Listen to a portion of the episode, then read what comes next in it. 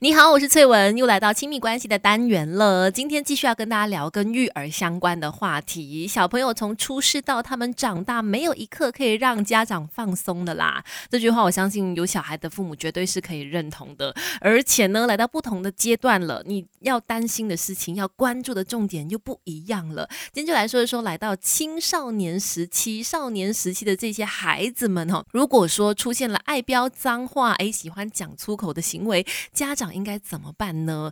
嗯，这个时候我觉得我们可能要来回想一下我们的小时候，我们也经历过嘛，青少年的时候啦，呃，叛逆的时期啦，等等，都会诶，刚刚开始接触到可能身边的朋友也开始在讲出口的时候呢，一开始的时候你会觉得说，呃，很好玩，想要跟着他们一样，觉得像大人一样讲出口，好像很酷。当时候可能小的时候会觉得，哎，这是一个很能表现自己、很酷的一个行为，很帅的一个行为，就会想要跟风学着。说粗口啦，讲脏话啦，这样子，其实我觉得，我回想一下小的时候，可能是只是基于一个好玩的心态去这么做，可是，呃。有的人就会担心了，哎，如果孩子在呃这个青少年时期染上了喜欢讲脏话这种这种坏习惯的话，万一不阻止他，他就这样一路讲下去，以后就是满口脏话，那怎么办呢？所以，当孩子出现这样子的行为，父母应该怎么引导？今天就来说一说方法了。第一个就是冷处理，不要给反应，就好像现在我的女儿就会做一些危险的行为，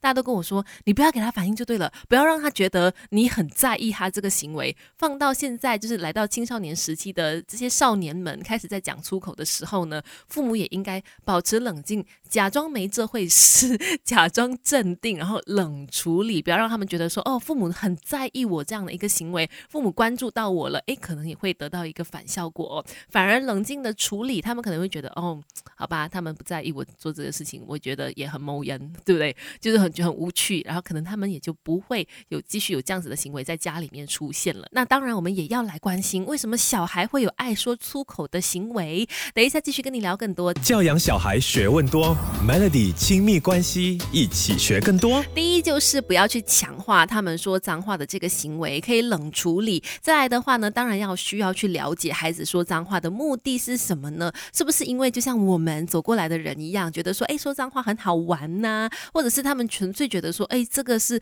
我可以用来表达我的不满情绪、愤怒啦的一个方法？还是说我纯粹觉得只是。是很酷，很搞笑。当你了解了孩子为什么要这么做的时候，你就可以知道啊，那我应该去怎么样引导他。比如说，如果他只是觉得很酷、很好玩的话，那你可以跟他讲说，其实听到的人并不觉得很酷，而且酷有很多种表达方式，你可以选择其他的。就像生气一样哦，生气也是可以有很多的表达方式去说，不一定要用说脏话来去呃传达说你的怒气啦等等的，你可以用其他的方式去宣泄你的情绪哦。这个时候就可以针对目的而找到方式。教养小孩学问多，Melody 亲密关系一起学更多。我觉得很重要的一件事就是，当你发现孩子诶有这样子的一个行为的时候，真的父母就要来认真的想一想了，会不会是自己啊？是因毕竟父母是对小孩来说一个影响最直接的对象嘛？会不会是自己有的时候不小心说了被孩子听到，然后让他们学到了呢？还是你平时就常常把这些出口挂在嘴边，而你没有发现呢？又或者是在呃家里的环境里面可能有其他人，又或者是邻居。或者是学校的环境还是怎么样，反正因为环境其实真的很容易让孩子耳濡目染去学习到某些习惯，不管是好的还是坏的哈。所以当你发现孩子有这样子的一个问题的时候，就真的要去。